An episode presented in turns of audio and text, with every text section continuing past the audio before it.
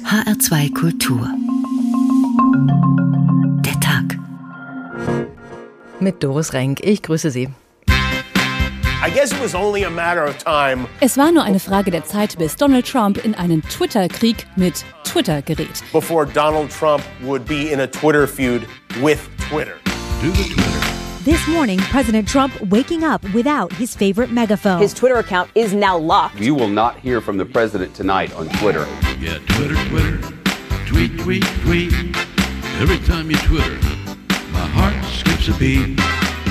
Ich halte das für ein ausgesprochen schlechtes Signal. Wir können das nicht einfach Unternehmen überlassen. Es muss eine klare, verbindliche Regelung dafür geben, was im Netz möglich ist und was nicht möglich ist.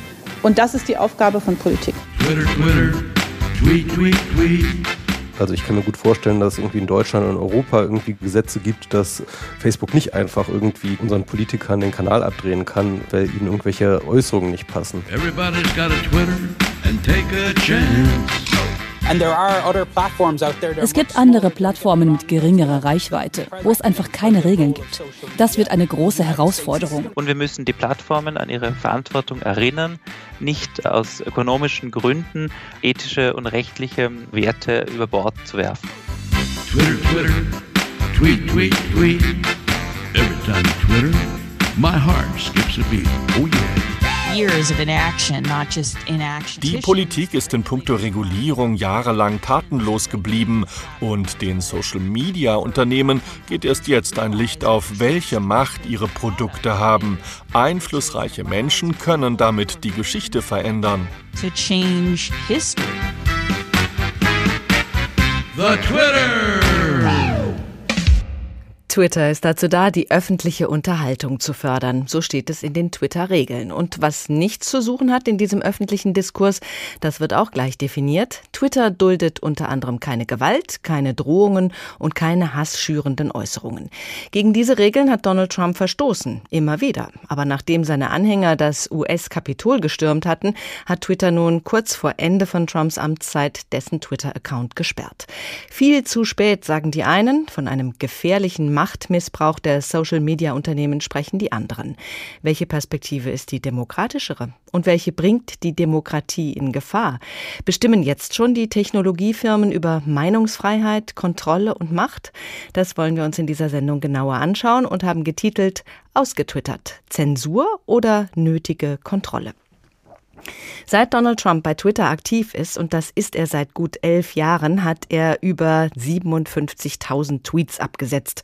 Ohne Twitter wäre er vermutlich nicht Präsident geworden und er hat dieses Tool als seinen Kommunikationsweg genutzt.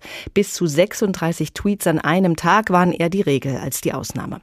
Unsere USA-Korrespondentin Claudia Sacher hat sich angeschaut, wie Trump auf die Sperrung seines Kanals reagiert hat und was diese Sperrung bewirkt. Man möchte sich nicht vorstellen, wie sehr noch Präsident Trump im Weißen Haus gewütet hat, als er feststellen musste, dass sein Twitter-Account gelöscht war. Über Nacht wurde er stumm geschaltet. Sein Kommunikationskanal, den er in den vergangenen vier Jahren an manchen Tagen dutzende Male genutzt hat, einfach so stillgelegt. Gestern äußerte sich Trump zum ersten Mal persönlich zu dieser Entscheidung von Twitter. Er sprach von einem fürchterlichen Fehler, den die Big Tech Unternehmen damit gemacht hätten. But I think Big Tech has made a terrible mistake and very very bad for our country. Das ist sehr, sehr schlecht für unser Land und es wird andere dazu verleiten, dasselbe zu tun, so der scheidende Präsident vor Journalisten, kurz bevor er sich auf den Weg machte zur Mauer an der Grenze zu Mexiko. Big mistake, they shouldn't be doing it, but es gibt immer eine Gegenbewegung. Ich habe noch nie so viel Wut gesehen, warnte Trump. Mit dieser Wut meint Trump womöglich den Ärger von anderen Twitter-Nutzern. Das Tech-Unternehmen hatte nämlich zeitgleich mehr als 70.000 Konten von rechten Verschwörungsideologen der QAnon-Bewegung gelöscht. Zu groß sei das Risiko zu weiteren Aufrufen zu Gewalt, so die Begründung. Dieser drastische Schritt zog heftige und vor allem gespaltene Reaktionen nach sich. Demokraten, wie zum Beispiel der Senator von Virginia, Mark Warner, sprachen von einem überfälligen Schritt. Trumps Sohn Don Jr. wütete auf Twitter, freie Meinungsäußerung existiere nicht mehr in Amerika, sie sei gestorben mit den Big Tech-Unternehmen. Trump selbst wollte sich so schnell wie möglich ein neues Sprachrohr suchen.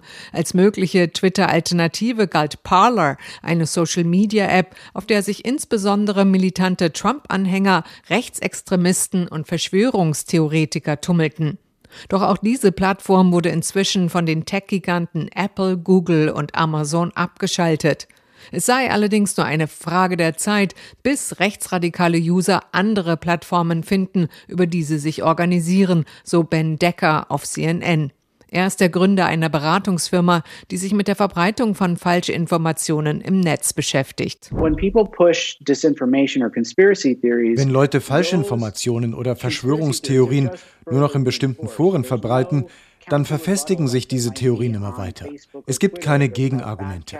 Auf Facebook und Twitter gibt es immer noch Faktenchecker und Leute, die auch andere Ansichten vertreten. Dort findet zumindest eine zivilisierte Debatte statt. Wenn der politische Diskurs nicht mehr auf Twitter, Facebook und anderen sozialen Netzwerken stattfinde, berge das durchaus auch Gefahren, so Decker. The further migration towards more secure fringe platforms is going to create a bigger blind spot for researchers and law enforcement. There's absolutely No doubt about that. Je mehr Abwanderung zu anderen Plattformen geschieht, desto mehr blinde Flecken entstehen für Wissenschaftler und Ermittler, warnt Ben Decker. Die New York Times Kommentatorin Michelle Goldberg bringt die Diskussion auf den Punkt.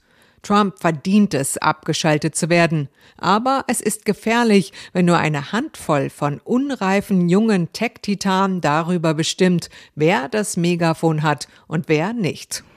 Die Macht der Social-Media-Unternehmen. Es ist nicht das erste Mal, dass Twitter einen Account einer Person aus dem öffentlichen Leben sperrt. Der Politikberater und langjährige Vertraute von Trump, Roger Stone zum Beispiel, verlor 2017 seinen Account, nachdem er rufschädigende Gerüchte über CNN-Journalisten verbreitet hatte. Stephen Bannon, ebenfalls aus dem Trump-Umfeld und bekannt unter anderem als Leiter von Breitbart News, wurde im letzten Jahr auf Twitter gesperrt, weil er in einem Podcast von der Hinrichtung des amerikanischen amerikanischen Chefimmunologen Fauci fantasiert hatte. Nun also Trump selbst. Commander in Tweet, Donald Trump und die deformierte Gesellschaft, so heißt ein Essayband, den der Professor für Kommunikationswissenschaften Dr. Klaus Kamps geschrieben hat. Guten Abend, Herr Kamps. Guten Abend.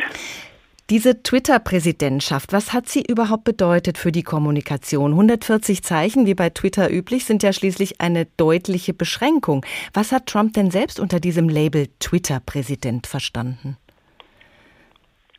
Ja, er hat tatsächlich an verschiedenen Stellen eingangs äh, tatsächlich sich selbst einmal als der erste Twitter-Präsident bezeichnet und ich vermute, dass im Kern dahinter natürlich stand, dass all das, was wir auch so kennen, dass eben die Masse seiner persönlichen Kommunikation eben nicht mehr zum Beispiel als Press, Form von Pressekonferenz stattfand, sondern tatsächlich äh, über Twitter. Also eine gewisse Zentralität dieser Anwendung für äh, seine Form der Regierungskommunikation und damit liegt er natürlich auch nicht wirklich falsch. Mhm. Dass Trump die klassischen Medien eher gemieden und auch diffamiert hat, das ist ja nicht ohne Wirkung geblieben. In welchem Zustand hat Trump die öffentliche Kommunikation in den USA nach vier Jahren Twitter-Präsidentschaft zurückgelassen? Naja, vielleicht darf man damit mal beginnen, wie hat er sie denn vorgefunden? Es ist ja nicht so, dass er eine ähm, besonders ausgewogene demokratische Öffentlichkeit vorgefunden hat, sondern er hatte bereits mit seinen ersten politischen Ambitionen äh, kräftig mit daran gearbeitet, dass äh, dort äh, sich auch so etwas wie Tribal News, also Stammesnachrichten ausgebreitet haben und dass der polarisierte Konflikt in der, der politischen Ebene sich auch medial widerspiegelt im Prinzip. Also da hat er schon recht dran mitgewirkt. Es war kein, keine Öffentlichkeit, wie wir sie hier äh, in weiten Teilen noch kennen, wo so etwas wie Diskurs, Auseinandersetzung und ja auch Streit, aber fairer Streit stattfindet, sondern es war schon ein angeschlagene Öffentlichkeit, sagen wir mal so. Mhm. Und da hat er dann weitergemacht. Das muss man dann wohl so so verkennen, äh, so äh, benennen dann auch. Ne? Ja, aber wenn Sie das so sagen, hat er ja auch schon im Vorfeld dazu beigetragen, dass es so verlottert ist.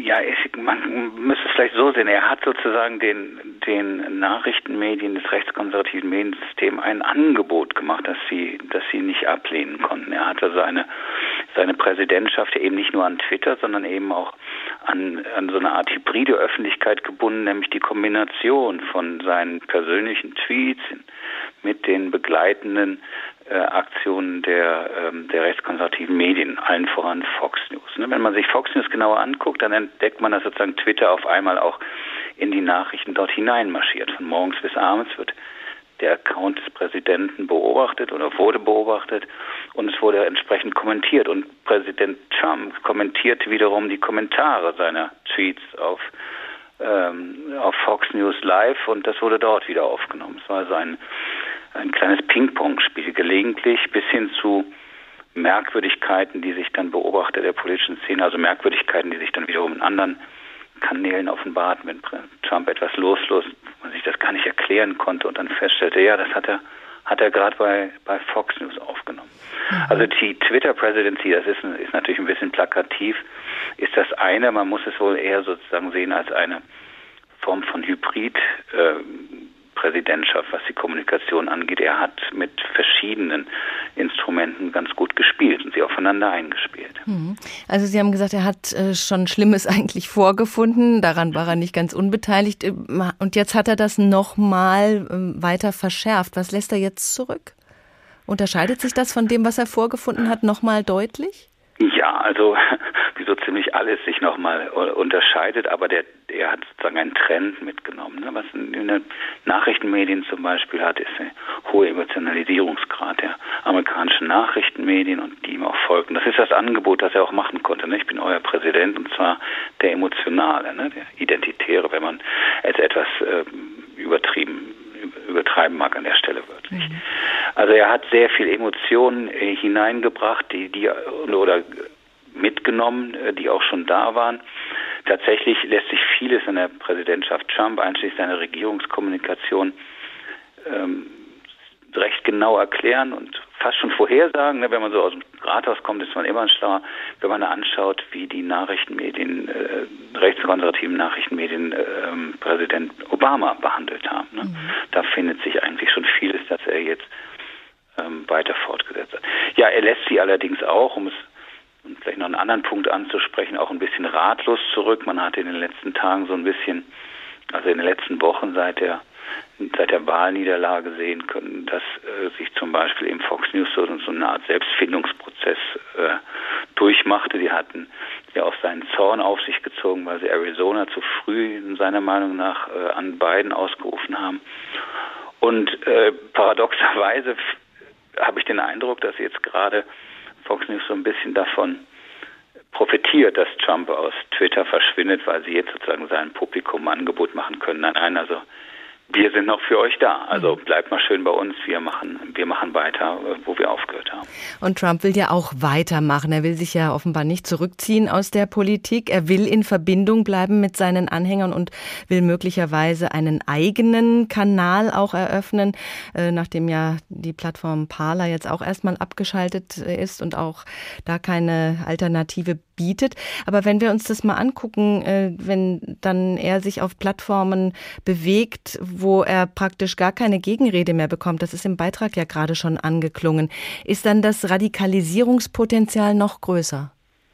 Ja, also Radikalisierung findet natürlich immer in Räumen statt, in denen es eben keinen kein Gegenpol gibt oder wenig oder der Gegenpol nur da ist, um dass man auf ihn draufschlagen kann, ein, Stück weit.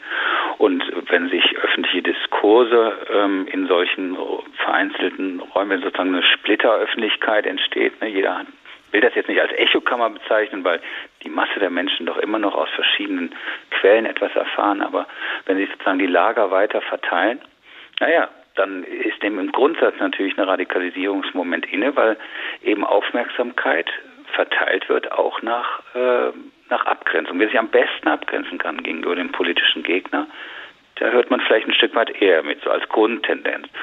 Und die Folge davon ist, dass sozusagen das, was, was, was deutlicher wird, was fokussiert wird in diesen Lagern, auch immer eben das ist, was sich weiter abgrenzt stärker draufhaut auf den Gegner. Ne? Mhm, das hat uns Trump vorgeführt. Professor Dr. Klaus Kamps, Kommunikationswissenschaftler an der Hochschule der Medien in Stuttgart. Vielen Dank.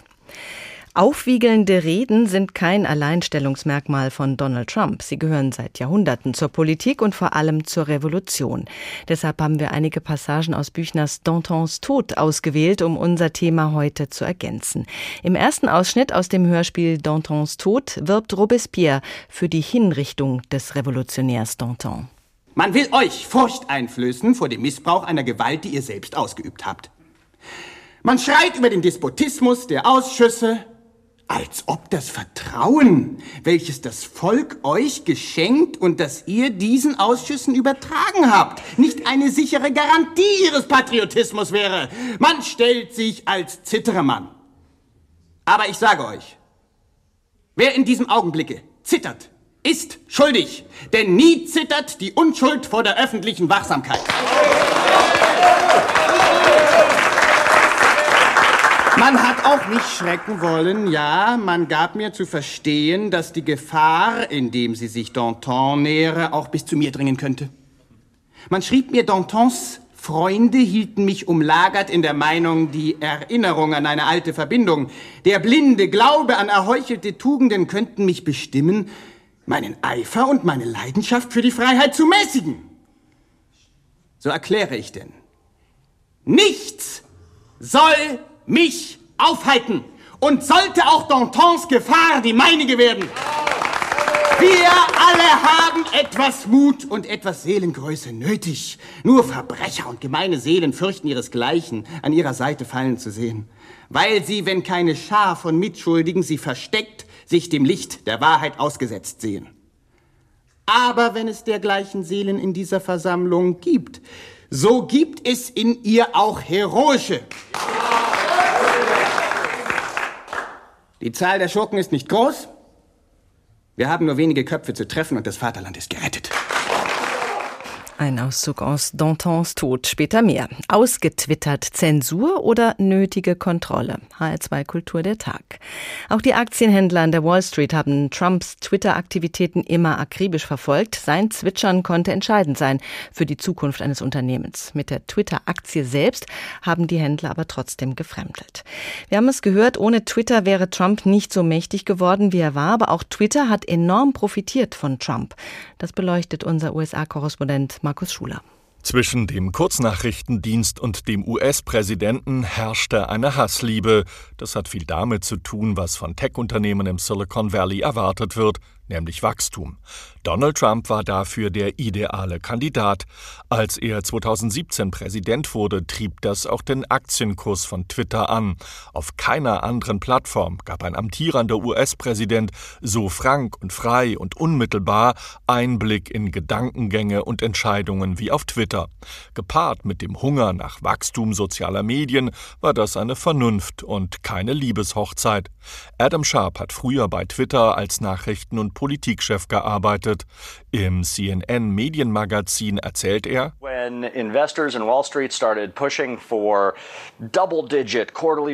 Wall Street und Investoren haben die Tech-Unternehmen zu mehr Wachstum gedrängt und die Social-Media-Plattformen haben das ungeheuer gefüttert, indem sie ihre Algorithmen angepasst haben. Man hat die Augen ein wenig verschlossen und wollte stattdessen mehr Klicks und Aufmerksamkeit, damit die Nutzer auf der Plattform bleiben. Lange Zeit hat man bei Twitter die Lügen und die Hetze von Trump ertragen. Am Anfang steckte da sicherlich eine gehörige Portion Opportunismus dahinter. In den vergangenen Monaten ist das Unternehmen aber immer stärker dazwischen gegrätscht. Und da war bei weitem noch nicht klar, dass Joe Biden Präsident werden würde. Twitter hatte vor der US-Wahl im November begonnen, nachweisliche Falschinformationen von Trump zu markieren und weiterführende Links zu validen Quellen anzubieten. Die gewaltsame Erstürmung des Kapitols in Washington mit fünf Toten vor einer Woche war für Twitter und viele andere Tech-Unternehmen hier im Silicon Valley aber eine Zäsur oder anders ausgedrückt ein spätes Erwachen.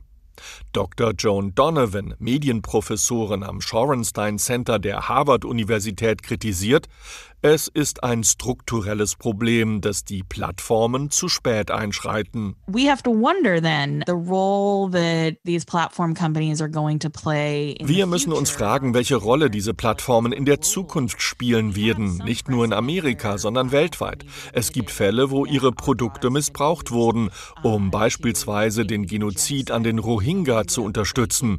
Facebook hat daraufhin einige Generäle von der Plattform entfernt. Nach ihren Regeln schreiten die Plattformen aber erst ein, nachdem etwas passiert ist. In einer virtuellen Krisensitzung haben am vergangenen Freitag die Mitarbeitenden bei Twitter in San Francisco vor allem Druck auf Firmenchef und Mitgründer Jack Dorsey ausgeübt. Und der sah in einem der letzten Tweets von Trump, nicht an der Amtseinführung von Biden teilzunehmen, einen versteckten Aufruf zu weiterer Gewalt. Ex-Twitter-Nachrichtenchef Sharp meint, die Tech-Unternehmen wachen aus ihrem Wachstumsrausch auf. Die Verantwortung für unsere Gesellschaft ist genauso wichtig wie aus Wall Street Sicht die Gewinne oder die Zahl der Nutzer. Twitter hat es diese Woche erfahren, wie es ist, plötzlich nicht mehr Lieblingskind an der Wall Street zu sein. Die Aktie ist eingebrochen, am vergangenen Montag sogar um bis zu sieben Prozent. Twitter, Facebook und Co verstehen sich in erster Linie als Plattformen, die nicht verantwortlich sind für die Inhalte, die bei ihnen hochgeladen werden. Sie haben also keine Funktion wie ein Verlag. Zunächst stellen sie die technischen Voraussetzungen für die Verbreitung von Inhalten. Allerdings gibt es inzwischen Grenzen. Auf Druck von außen markieren oder sperren die Plattformen inzwischen Inhalte, zum Beispiel aus dem Bereich Hass und Hetze. Darüber spreche ich mit Dr. Anna-Katharina Messmer. Sie ist Soziologin und Projektleiterin Digitale Nachrichten und Informationskompetenz Kompetenz bei der Stiftung Neue Verantwortung. Hallo, Frau Dr. Messmer. Guten Abend, Frau Renk. Wie viel Verantwortung sehen Sie denn bei den sozialen Netzwerken für die Inhalte? Ich sehe auf jeden Fall dort Verantwortung und ich finde interessant, dass wir die Debatte jetzt führen, denn im Grunde haben wir das für uns auch als Gesellschaft eigentlich auch schon beantwortet. Die Plattformen tragen Verantwortung zumindest für die Verbreitung von Inhalten und dass sie das selber verstanden haben, ist in dem Beispiel ja gerade auch schon angeklungen. Zwei oder ein weiteres Beispiel dafür wäre noch, dass ja im Zuge der Corona-Pandemie oder auch der US-Wahlen die Plattformen nicht mehr als reine Provider agiert haben, sondern auch in die Verbreitung von bestimmten Inhalten und Desinformationen manuell eingegriffen haben oder auch immer noch eingreifen. Das heißt, was für uns jetzt weitergehend auf uns als Gesellschaft zukommt, ist die Frage, nicht haben die Plattformen überhaupt Verantwortung, sondern eher, wie sieht diese Verantwortung aus? Geht das mit einer juristischen Haftung einher?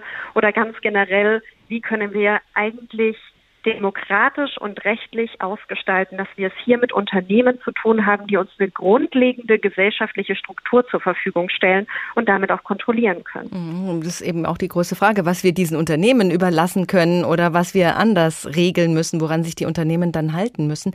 Eigentlich sollten die digitalen Medien ja auch dazu beitragen, die Kommunikation zu demokratisieren durch den Zugang für alle, eine Plattform für alle. Das war natürlich am Anfang ein wunderschöner und irgendwie utopischer Trugschluss, dass ähm, diese Plattformen zu einer Demokratisierung beitragen, denn es waren ja von Anfang an private Unternehmen mit ökonomischen Interessen und da hatte eben sehr lange die Aufmerksamkeitsökonomie Vorrang vor zum Beispiel dem Schutz von bedrohten Personen oder Bevölkerungsgruppen. Jetzt ist es natürlich so, dass digitale Plattformen, soziale Medien durchaus immer noch ein emanzipatorisches Potenzial haben, wenn wir zum Beispiel an MeToo denken, aber wie das mit Medien immer so der Fall ist, Medien sind halt nicht per se gut oder schlecht, sondern sie können für Gutes genauso genutzt werden wie für Schlechtes. Und mein Lieblingsbeispiel ist immer, sie können einen Brief dafür nutzen, jemandem eine Liebeserklärung zu machen oder sie können einen Brief dafür nutzen, jemandem Angst zu machen und ihm zu drohen. Nur dass wir für sowas Analoges wie Briefe eben längst gesetzliche Regeln gefunden haben. Ja, oder wenn wir eben auf die Beispiele im, in sozialen Netzwerken schauen, da kann das durchaus dazu genutzt werden, undemokratische Systeme äh, zu stürzen oder zumindest Proteste dagegen zu organisieren, wie zum Beispiel in Ägypten, oder eben Hass und Hetze zu verbreiten, wie wir das jetzt gesehen haben. Und da ist natürlich die Frage, wie viel muss man auch aushalten an unterschiedlichem, was sich da so tummelt? Das ist natürlich eine grundsätzliche Frage, die Sie aufwerfen. Denn einerseits haben wir natürlich rechte Abwägungen. Also die Meinungsfreiheit steht immer in der Abwägung zu anderen Rechten, wie beispielsweise dem Persönlichkeitsrecht, wenn es um eher verletzende Äußerungen geht. Jetzt ist aber natürlich das Problem bei Desinformationskampagnen, dass die sich eben nicht auf strafbare Inhalte reduzieren lassen. Eine Falschinformation ist erstmal aus guten Gründen nicht direkt strafbar. Das heißt, wir werden uns hier nochmal grundsätzlicher fragen müssen, ob es nicht mehr Sinn macht, nicht so sehr auf die Einzelinhalte zu fokussieren, als mehr den Schaden in den Blick zu nehmen, der aus ja, man könnte das vielleicht Meinungswende nennen, der daraus entsteht. Das heißt, man muss stärker auch andere Faktoren in die Beurteilung mit einbeziehen, wie eben Reichweite, Stichwort Trump, ja. oder auch die Bündelung und Verbreitungswege von Desinformation. Und das ist sicherlich eine komplexe Frage. Ja, und da ist natürlich auch die, dann die Frage, wie viel wirklich von den sozialen Netzwerken ausgeht oder sich dort eben besonders krass zeigt oder wie sehr äh, das, was da passiert, einfach nur widerspiegelt, was sowieso in der Gesellschaft gerade diskutiert wird? Ja, das ist die, das ist die berühmte Henne-Ei-Frage an der Stelle. Ähm, ich würde sagen, natürlich spiegelt das, was in den sozialen Netzwerken passiert, auch wieder, was wir in der Gesellschaft als jetzt in diesem Fall Konfliktpotenzial beobachten können. Andererseits ist mir ein Aspekt wirklich sehr, sehr wichtig. Die sozialen Netzwerke und das, was wir dort lesen können, ist gerade nicht repräsentativ für die Gesellschaft. Die Nutzung sozialer Netzwerke, das wissen wir aus verschiedenen Nutzungsstudien, variiert nach Alter, Geschlecht, aber auch nach Bildung und nach politischer Einstellung. Und gerade Studien zur Mediennutzung und zur Verbreitung von Desinformation und Hate Speech weisen alle darauf hin, dass Rechtsextremistinnen, RechtspopulistInnen und deren Anhänger überproportional aktiv sind in den sozialen Netzwerken. Und das führt natürlich zu einer enormen Verzerrung dessen, was dort passiert und was wir dort zu sehen bekommen. Und deswegen ist mein Appell immer und sehr nachdrücklich. Was wir auf Facebook, Twitter und Instagram zu sehen bekommen, ist ein kleiner Ausschnitt der Wirklichkeit und ist kein Indikator für eine gesamtgesellschaftliche Stimmung. Und wir dürfen nicht den Fehler machen, die Anzahl von Kommentaren oder Likes mit Meinungsumfragen zu verwechseln, weil für hm. letztere gibt es aus guten Gründen statistische Auflagen. Dr. Anna-Katharina Messmer, Expertin für digitale Nachrichtenkompetenz. Herzlichen Dank. Aufrufe zu Gewalt, die finden sich auch bei Georg Büchners Dantons Tod. Saint-Just liefert die Rechtfertigung für die Hinrichtung Dantons. Es muss vorgegangen werden gegen alle, die der Revolution im Wege stehen, so sieht er das. Der vermeintlich gute Zweck heiligt die Mittel. Es scheint in dieser Versammlung einige empfindliche Ohren zu geben, die das Wort Blut nicht wohl vertragen können. Einige allgemeine Betrachtungen mögen Sie überzeugen, dass wir nicht grausamer sind als die Natur und als die Zeit. Die Natur folgt ruhig und unwiderstehlich ihren Gesetzen, der Mensch wird vernichtet, wo er mit ihnen in Konflikt kommt. Eine Veränderung in den Bestandteilen der Luft, ein Auflodern des tellurischen Feuers, ein Schwanken in dem Gleichgewicht einer Wassermasse und eine Seuche, ein vulkanischer Ausbruch, eine Überschwemmung begraben Tausende. Was ist das Resultat? Eine unbedeutende, im großen Ganzen kaum bemerkbare Veränderung der physischen Natur, die fast spurlos vorübergegangen sein würde, wenn nicht Leichen auf ihrem Wege lägen. Ich frage nun, soll die moralische Natur in ihren Revolutionen mehr Rücksicht nehmen als die physische? Soll eine Idee nicht ebenso gut wie ein Gesetz der Physik vernichten dürfen, was sich ihr widersetzt? Soll überhaupt ein Ereignis, was die ganze Gestaltung der moralischen Natur, das heißt der Menschheit umändert, nicht durch Blut gehen dürfen? Der Tag in HR2 Kultur. Ausgetwittert Zensur oder nötige Kontrolle. So haben wir die Sendung heute genannt. Donald Trumps Facebook- und Twitter-Accounts wurden gesperrt, weil die Konzerne befürchten, dass sich seine Anhänger zu weiteren Gewalttaten angestachelt fühlen nach dem Sturm aufs Kapitol rund um die Machtübergabe an Joe Biden. Wie wird sowas überhaupt gehandhabt? Wie laufen solche Sperrungen? Das hat sich Tobias Klein für uns angeschaut. Bei Facebook arbeiten über 35.000 Menschen, die weltweit die Inhalte überprüfen, die Nutzer posten oder teilen. Das Unternehmen nennt diesen Bereich intern Sicherheit und Gefahrenabwehr. Die Angestellten löschen zum Beispiel Fake-Accounts oder Hassrede. Sie kümmern sich in erster Linie darum, dass die Community Standards des sozialen Netzwerks eingehalten werden. So kann es auch sein, dass Inhalte gelöscht werden, die keine Hassrede sind, die aber beispielsweise als Mobbing eingestuft werden. Kritiker sprechen aber auch davon, dass das Unternehmen Inhalte zensiert, die von der freien Meinungsäußerung gedeckt sind. Denn unter anderem wird Satire nicht immer als solche erkannt und immer wieder wird auch darüber diskutiert, dass Facebook nackte Haut zensiert. Bilder, auf denen beispielsweise die Brust einer Frau zu sehen ist, haben kaum eine, wenn nicht sogar gar keine Chance in dem sozialen Netzwerk. Die Facebook-Kontrolleure gehen einerseits eigenständig auf die Suche nach fragwürdigen Inhalten, sie werden aber auch vor allem durch die Community unterstützt, die Hinweise gibt. Außerdem setzt Facebook Technologien der künstlichen Intelligenz ein, um Falschmeldungen zu reduzieren und Inhalte zu erkennen, die gegen die Richtlinien verstoßen. Durch das deutsche Netzwerkdurchsetzungsgesetz, kurz NetzDG, ist Facebook wie alle größeren sozialen Netzwerke hierzulande rechtlich dazu verpflichtet, Hass und Hetze zu löschen. Und zwar innerhalb von 24 Stunden, nachdem ein Beitrag als solcher gemeldet wurde. Allerdings wird bei Facebook gar nicht so viel Hass und Hetze gemeldet, wie man sich das eigentlich bei einem so großen Netzwerk vorstellen würde. Im ersten Halbjahr 2020 waren es laut Facebooks NetzDG Transparenzbericht gerade mal knapp 4300 Beschwerden, die eingereicht wurden. Kritiker bemängeln, dass das NetzDG Beschwerdeformular bei Facebook nur sehr schwer zu finden sei, Facebook es gar verstecke. Das meiste wird deshalb von den Nutzern über die Community Standards gemeldet. In Zukunft, so sieht es zumindest das bereits verabschiedete Gesetz gegen Hasskriminalität in Deutschland vor, sollen soziale Netzwerke Hasskommentare an das Bundeskriminalamt melden. Dieses soll dann bei den Netzwerken auf die Daten der Urheber zugreifen dürfen. Nutzer, die Hassrede posten, sollen so identifiziert werden. Das Gesetz wurde aber erst einmal wegen Vorgaben des Bundesverfassungsgerichtes von Bundespräsident Walter Steinmeier gestoppt. Überprüft und gelöscht werden Inhalte aber nicht nur bei Facebook, sondern zum Beispiel auch bei TikTok oder YouTube. Im ersten Halbjahr 2020 wurden bei YouTube nach dem NetzDG rund 390.000 Beschwerden registriert und in Zusammenhang damit über 90.000 Inhalte oder Kommentare gelöscht. Aber auch bei YouTube werden unabhängig vom NetzDG Inhalte gelöscht. Videos, die zum Beispiel Kinder gefährden könnten, Videos, die sexuelle Inhalte haben und Videos, die Spam beinhalten oder mit denen betrügerische Absichten verbunden sind, stellen dabei den größten Anteil laut YouTube dar.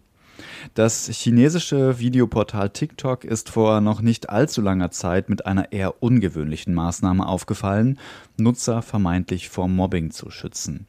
Die Plattform hatte offenbar ihren Moderatoren angewiesen, Videos von Menschen mit Behinderungen zu markieren und diese Videos dann in der Reichweite zu begrenzen um damit negative Kommentare zu vermeiden. Auch sollen unter anderem dicke Menschen auf einer Liste von besonderen Nutzern und Nutzerinnen gelandet sein, deren Videos grundsätzlich als Mobbing-Risiko betrachtet wurden. Auch bei diesen Videos soll die Reichweite gedeckelt worden sein, ganz egal welchen Inhalt sie gehabt haben. Zwar ist das kein Löschen im eigentlichen Sinne, eine äußerst fragwürdige Methode ist es aber allemal. Tobias Kleine über Sicherheit und Gefahrenabwehr bei den Social-Media-Unternehmen. Da passiert im Hintergrund schon längst einiges, was die völlig freie Meinungsäußerung einschränkt und die Plattformen sind, das wird deutlich keine neutralen Instanzen. Schon gar nicht bei der Sperrung von Trumps Konten. Edward Snowden und Alexei Nawalny haben sich beide sehr kritisch zur Sperrung von Trumps Twitter-Konto geäußert. Snowden sagt zum Beispiel, das sei ein Wendepunkt im Kampf um Kontrolle und auch Nawalny sieht da einen Präzedenzfall, der ausgenutzt werden wird von den Feinden der Redefreiheit. Die Verbannung von Twitter ist die Entscheidung von Menschen, die wir nicht kennen, als Ergebnis eines Prozesses, den wir nicht kennen, sagt Nawalny. Also null Transparenz, aber eine Menge Macht. Darüber spreche ich mit Simon Hurz, er ist Journalist und Autor eines Social Media Watch Blogs. Hallo, Herr Hurz. Hallo, guten Abend. Sie finden es eigentlich richtig, dass das Konto des US-Präsidenten gesperrt wurde, nach dem Motto, wer gegen die Regeln verstößt, der fliegt. Aber der Fall Trump zeigt ja auch, dass es genau über diese Regeln keinen wirklichen Konsens gibt, dass den Plattformen da eine politische Macht zukommt, die nicht demokratisch legitimiert ist. Warum finden Sie trotzdem den Begriff Zensur in diesem Zusammenhang unangebracht?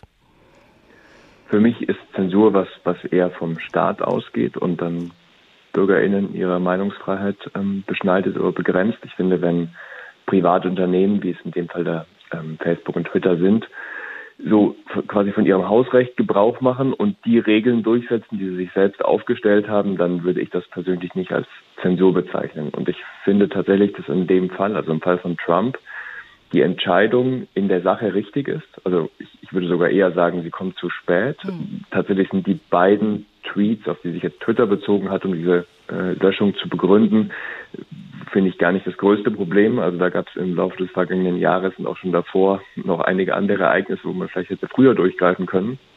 Ähm, also quasi, ich, ich finde sie, ich finde sie in der Sache richtig, die Entscheidung, aber ich finde den Prozess, der dahin geführt hat, das war jetzt, was auch gerade in, in den Äußerungen ähm, angeklungen ist, die Sie vorgelesen haben von Alexander Nawalny, ähm, den, den Prozess selbst, finde ich problematisch, weil er viel zu intransparent ist. Mhm. Also dieser Prozess, dass eine kleine Gruppe von Menschen kontrolliert, äh, was da in der wichtigsten Kommunikationsinfrastruktur der Welt passiert. Und das natürlich in erster Linie mit dem Fokus auf die wirtschaftlichen Interessen. Äh, es, es geht ja bei den Plattformen in erster Linie darum, die Leute möglichst lange auf der Plattform zu halten. Und da stehen die Plattforminteressen durchaus des Öfteren gegen öffentliche Interessen. Wie könnte man die Macht der Konzerne denn da begrenzen? Also ich glaube, äh, dass es, also es braucht unterschiedliche Ansätze. Zum einen natürlich äh, ist es ist gesetzliche Regulierung nötig, was ausdrücklich nicht bedeutet, dass jetzt dann statt, statt Plattformen Regierungen alleine entscheiden sollen. Das finde ich genauso fatal. Also ich finde auch nicht, dass ähm, wenn auch gewählte PolitikerInnen allein entscheiden sollten, was im Netz gesagt werden darf.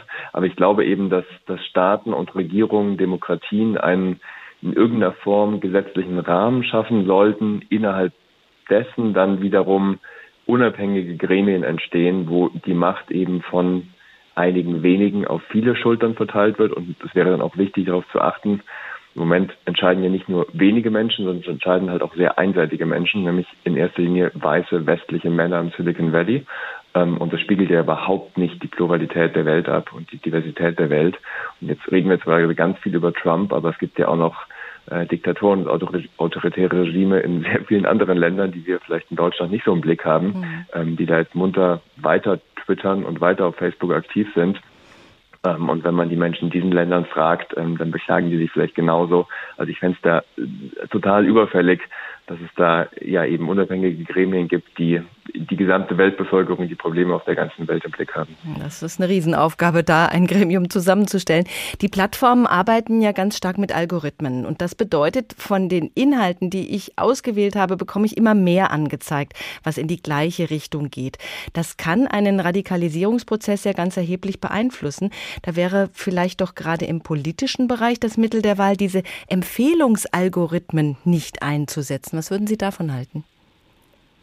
Ich bin ein totaler Befürworter davon, viel mehr über diese Algorithmen und ihre Auswirkungen zu reden. Ähm, ich, ich würde nicht so weit gehen und zu sagen, Algorithmen radikalisieren, das ist mir etwas, etwas zu kausal, etwas zu vereinfacht. Ich glaube, ja, sie tragen dazu bei, aber am Ende radikalisieren sich Menschen schon selbst. Ähm, also, oder sie werden halt durch Inhalte radikalisiert, die andere Menschen teilen. Aber ich habe ein Problem damit, wenn wir jetzt sagen, wir beschränken das nur auf politische Inhalte, weil da kommen ganz andere Probleme. Dann, dann ist plötzlich die Frage, was ist ein politischer Inhalt? Wo ziehe ich die Grenzen? Da muss ja wieder jemand entscheiden und dieser jemand ist ja wieder die Plattform. Sprich, wir überfrachten noch mehr Entscheidungsgewalt auf dieser Plattform und ich glaube, das, das sollte nicht der Fall sein. Also ich wäre dann eher dafür, gern auch gesetzlich die Plattformen zu mehr Transparenz bei ihren Algorithmen zu verpflichten. Ähm, das halte ich für zielführend und vielleicht noch eine weitere Maßnahme. Zum Beispiel Facebook hatte vor der US-Wahl ähm, die Algorithmen dahingehend verändert, dass vertrauenswürdige Quellen, also zum Beispiel große seri seriöse Medien wie die New York Times, automatisch mehr Gewicht bekommen. Mhm. Ähm, und hat diese Maßnahme nach der US-Wahl wieder zurückgedreht. Und ich frage mich so ein bisschen, äh, warum? also, ähm, weil also die Auswirkungen dieser Änderung waren spürbar ähm, die Inhalte, die Menschen hatten deutlich mehr Inhalte von eben seriösen Medien in ihren Newsfeeds und weniger von so ja radikalen Portalen wie, wie Breitbart. Und äh, ja, über solche Änderungen könnte man durchaus auch mal dauerhaft nachdenken. Ja, das haben die meisten gar nicht so im Blick, dass die äh, Social Media Unternehmen ja sehr stark Einfluss nehmen, eben genau mit dieser Möglichkeit, dass sie bestimmte Inhalte nach vorne stellen und andere eben ähm, ausbremsen. Wie könnte man dem begegnen? also genau, ich finde die, die, diese Feststellung erstmal total wichtig, dass jede Plattform, selbst wenn sie sich selbst gerne als neutral bezeichnet, niemals neutral ist, mhm. weil sie ja immer gewichtet auswählt, sortiert und halt bestimmte Inhalte pusht. Ähm, also das ist, glaube ich, erstmal eine wichtige, wichtige Feststellung. Und dann, also wenn es darum geht, wie begegnet man dem, ich glaube nicht, dass man Plattformen dazu zwingen kann, die Algorithmen komplett abzuschalten. Das hielt ich auch nicht für zielführend. Es gibt einfach zu viele Inhalte. Ähm, da würde man überschwemmt. Also es gibt durchaus einen Sinn von diesen Algorithmen. Ähm, aber ich finde eben Transparenz in dem Fall ganz, ganz wichtig, dass man sich als Nutzerin, wenn man sich dafür interessiert, auch darüber informieren kann, auf welcher Grundlage und nach welchen Kriterien ich diesen Inhalt jetzt angezeigt bekomme. Und das, was die Plattformen der Moment anzeigen, das ist wahnsinnig oberflächlich und macht mich nicht wirklich klüger. Simon Hurz, Journalist und Autor eines Social Media Watch Blogs. Vielen Dank für Ihre Einschätzungen. Wir hören noch mal rein in die Rede von Saint-Just im Hörbuch Dantons Tod. Saint-Just hält die Hinrichtung des Revolutionärs Danton für unabdingbar. Die Schritte der Menschheit sind langsam. Man kann sie nur nach Jahrhunderten zählen. Hinter jedem erheben sich die Gräber von Generationen. Das Gelangen zu den einfachsten Erfindungen und Grundsätzen hat Millionen das Leben gekostet, die auf dem Wege sterben. Ist es da nicht einfach, dass zu einer Zeit, wo der Gang der Geschichte rascher ist, auch mehr Menschen außer Atem kommen? Wir schließen schnell und einfach. Da alle unter gleichen Verhältnissen geschaffen werden, so sind alle gleich, die Unterschiede abgerechnet, welche die Natur selbst gemacht hat. Es darf daher jeder Vorzüge und darf daher keiner Vorrechte haben. Weder ein Einzelner noch eine geringere oder größere Klasse von Individuen. Jedes Glied dieses in der Wirklichkeit angewandten Satzes hat seine Menschen getötet. Der 14. Juli, der 10. August, der 31. Mai sind seine Interpunktionszeichen. Er hatte vier Jahre Zeit nötig, um in der Körperwelt durchgeführt zu werden. Und unter gewöhnlichen Umständen hätte er ein Jahrhundert dazu gebraucht und wäre mit Generationen interpunktiert worden. Ist es da so zu verwundern, dass der Strom der Revolution bei jedem Absatz, bei jeder neuen Krümmung seine Leichen ausstößt? Wir werden unserem Satze noch einige Schlüsse hinzuzufügen haben. Sollen einige hundert Leichen uns verhindern, sie zu machen? Die Revolution ist wie die Töchter des Pelias. Sie zerstückt die Menschheit, um sie zu verjüngen. Die Menschheit wird aus dem Blutkessel wie die Erde aus den Wellen der Sündflut mit urkräftigen Gliedern sich erheben, als wäre sie zum ersten Male geschaffen. Dantons Tod. Facebook hat weltweit 2,7 Milliarden Nutzer. Trump hat dort gut 30 Millionen Follower. Twitter hat 330 Millionen Nutzer. Dort folgen Trump fast 90 Millionen Menschen. Und so neutral, wie sich die Plattformen gerne zeigen, sind sie noch nie gewesen. Das fängt schon, wie wir gehört haben, damit an, dass sie bestimmte Beiträge prominenter anzeigen als andere. Wie nutzen andere Staatenlenker Twitter? Rainer Daxel hat sich in seinem kleinen Überblick auf diejenigen konzentriert, kritisiert, die nicht als Musterschüler im Fach Demokratie gelten. Auf seinem letzten Tweet vom 10. Januar ist er mit Mund-Nasenmaske abgebildet und schreibt dazu, für die Volksgesundheit. Ali Khamenei ist religiöser und politischer Führer der Schiiten im Iran und bewegt sich mit dieser Inszenierung ganz im Rahmen dessen, was Accounts von mehr oder weniger autoritären Staatsführern so zu bieten haben, die eigenen Wohltaten fürs Volk in Bild und Schrift preisen. In Tweets vom Mai 2020 wird Khamenei auf seinem englischen Account deutlicher. Das Zionistenregime ist tödlich, ein Krebsgeschwür und schädlich für diese Region. Es wird zweifellos ausgerottet und zerstört werden. Ein weiterer Tweet fängt höchstversöhnlich an. Die Elimination des Zionistenregimes bedeutet kein Massaker an der jüdischen Bevölkerung. Wer sich da allerdings beruhigt fühlt, sollte weiterlesen. Das einzige Gegenmittel bis zur Beseitigung dieses Regimes ist entschlossener, bewaffneter Widerstand. Twitter wurde damals damit konfrontiert und das hatte auch etwas mit Donald Trump zu tun. Der hatte nach dem Tod von George Floyd und den ersten Straßenunruhen getwittert: When the looting starts, the shooting starts. Wenn das Plündern losgeht, geht auch das Schießen los. Twitter hatte den Tweet nicht gelöscht, aber mit einem warnenden Kommentar versehen und die digitale Zustimmung per Like-Daumen blockiert. Auf die Frage, warum Khamenei unbehelligt gegen Israel hetzen darf, sagte eine Sprecherin des Unternehmens, diese Tweets verstießen nicht gegen ihre Regeln, man sehe das als außenpolitisches Säbelrasseln. In den USA hat jetzt eine Diskussion begonnen, ob Twitter nicht generell die Accounts von Diktatoren löschen soll. Aber da ist natürlich die Frage, wer dazu zählt. Rodrigo Duterte auf den Philippinen, der nordkoreanische Propagandakanal PRKS News Service, Nicolas Maduro, Wladimir Putin Putin stellt auf Twitter nur kurze Leistungsnachweise ein, was er wieder alles Gutes getan hat, gegen Corona und für das russische Volk. Maduro und Duterte ähnlich, viel Hochglanzpropaganda, bei Duterte auch Bilder seiner Tochter in der Schule. Wenigstens die Nordkoreaner hetzen so ein bisschen gegen kalifornische Linke, die über Mao diskutieren wollen. Der große Vorsitzende Mao Zedong würde viele Wege finden, die demokratischen Gesellschaftsparasiten in San Francisco zu erziehen. Aber da müssen die sich wohl nicht fürchten. Twitter wird von den Despoten und Autokraten eben in der Regel nicht genutzt, um unverstellte Hassbotschaften loszuwerden oder ihre Anhänger aufzuhetzen. Dafür haben sie ganz andere Kanäle zur Verfügung. Auch die Vertreter extremistischer Organisationen halten sich auf Twitter meist zurück. Der White Supremacy-Ideologe Richard Spencer fordert höchstens mal, dass über Rassen doch streng wissenschaftlich diskutiert werden müsste. Nation of Islam-Führer Louis Farrakhan handelte sich immerhin eine Sperre ein, als seine antisemitischen Tweets von einem Footballstar weiterverbreitet wurden. Und mittlerweile hat Twitter sogar einen Tweet von Ali Khamenei gelöscht, am gleichen Tag wie Trumps ganzen Account. Der iranische Führer hatte da nämlich behauptet, in England und USA entwickelte Corona-Impfstoffe seien nicht vertrauenswürdig. Also, das ist ganz bestimmt Fake News. Twitter sperrt oder sperrt nicht, Facebook genauso. Und die Macht der Social-Media-Unternehmen wächst. Und auch die Macht der anderen Nutzer, die gerne die Möglichkeit nutzen, Inhalte, die ihnen nicht in den Kram passen, zu melden, als Hass oder Hetze. So kommt es, dass auch viele weniger prominente Menschen schon mal mit einer Sperrung ihres Accounts konfrontiert waren. Was bedeutet das alles nun für die Demokratie, die ja von so vielen als in Gefahr betrachtet wird gerade, und das nicht nur in den USA? Darüber spreche ich mit Professor Thomas Jäger, Politikwissenschaftler an der Uni Köln mit dem Schwerpunkt internationale Politik und Außenpolitik. Hallo, Herr Professor Jäger. Grüß Sie, Frau Renk. Der Sturm auf das Kapitol, der hat doch einen Schock bei vielen ausgelöst. Andererseits haben die Abgeordneten dann in der Nacht noch die Arbeit wieder aufgenommen und Joe Bidens Wahlsieg anerkannt.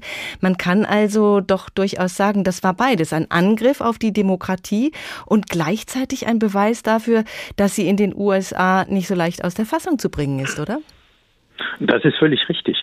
Nachdem dieser Demonstrationszug auf das Kapitol zugezogen ist, in dem ja gerade die Auszählung der Stimmen aus dem Electoral College stattfand, da wurde eben dieses Haus äh, der Demokratie kurzfristig zu einem Haus der Gewalt.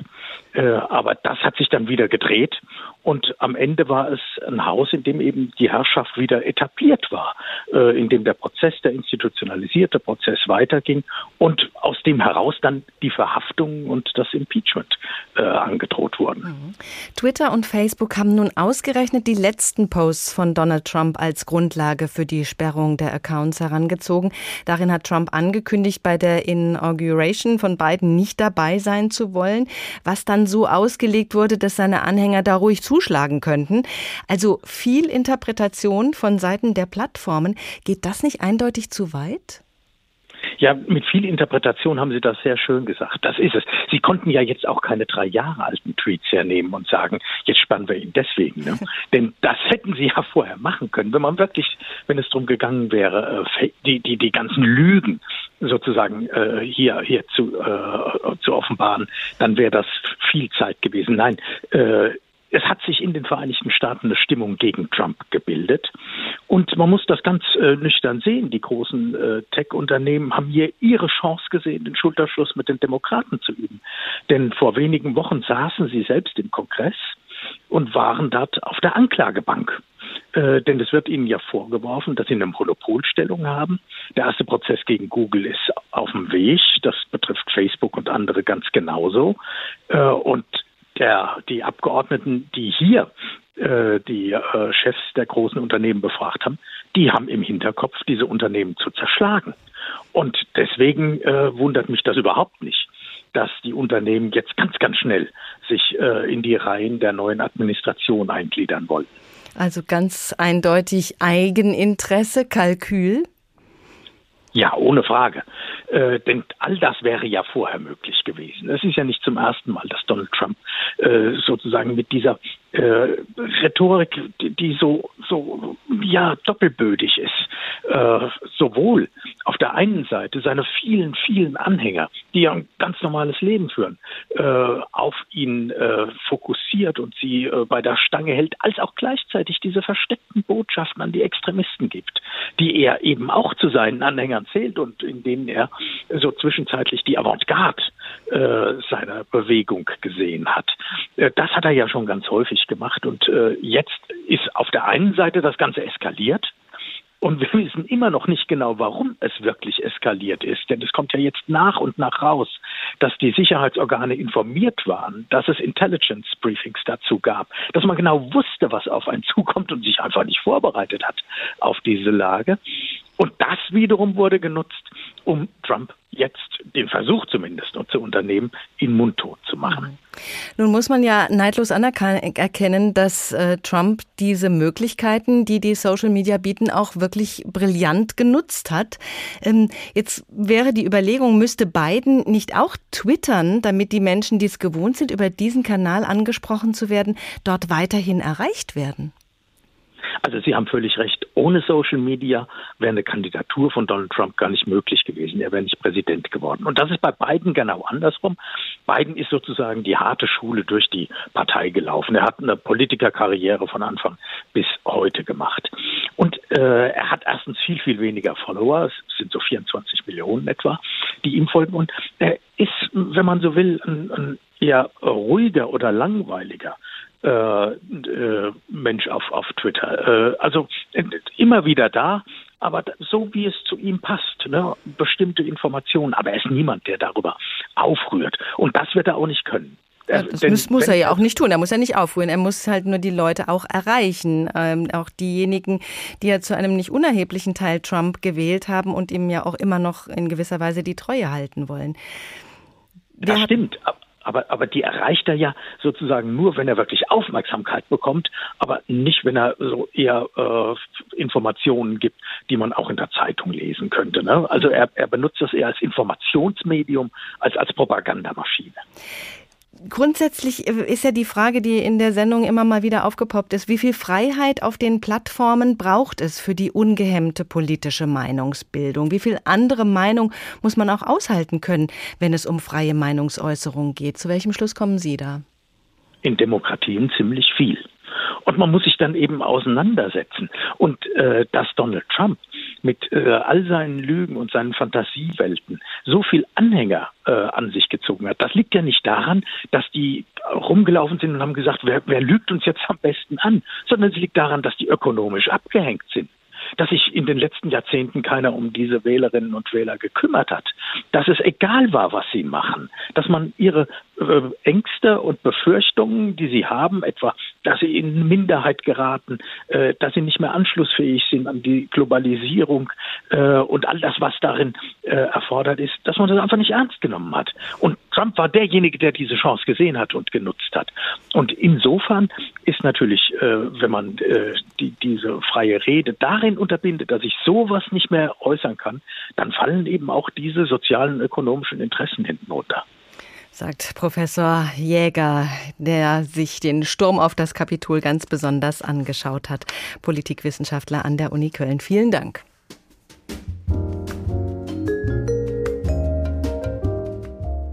HR2 Kultur der Tag. Ausgetwittert. Zensur oder nötige Kontrolle? So haben wir heute getitelt und sind schnell dabei gelandet, dass wir ganz unabhängig von den Tweets eines Donald Trump dahin kommen müssen, die Macht der Internetplattformen einzuhegen für eine Neudefinition von demokratischer Öffentlichkeit. Heute Abend gibt es keine Wiederholung bei HR Info, weil da das letzte Spiel in der zweiten Runde des DFB-Pokals übertragen wird. Dafür finden Sie diese und alle anderen Sendungen von Der Tag in der ARD Audiothek jederzeit. Mein Name ist Doris Renk. Schönen Abend.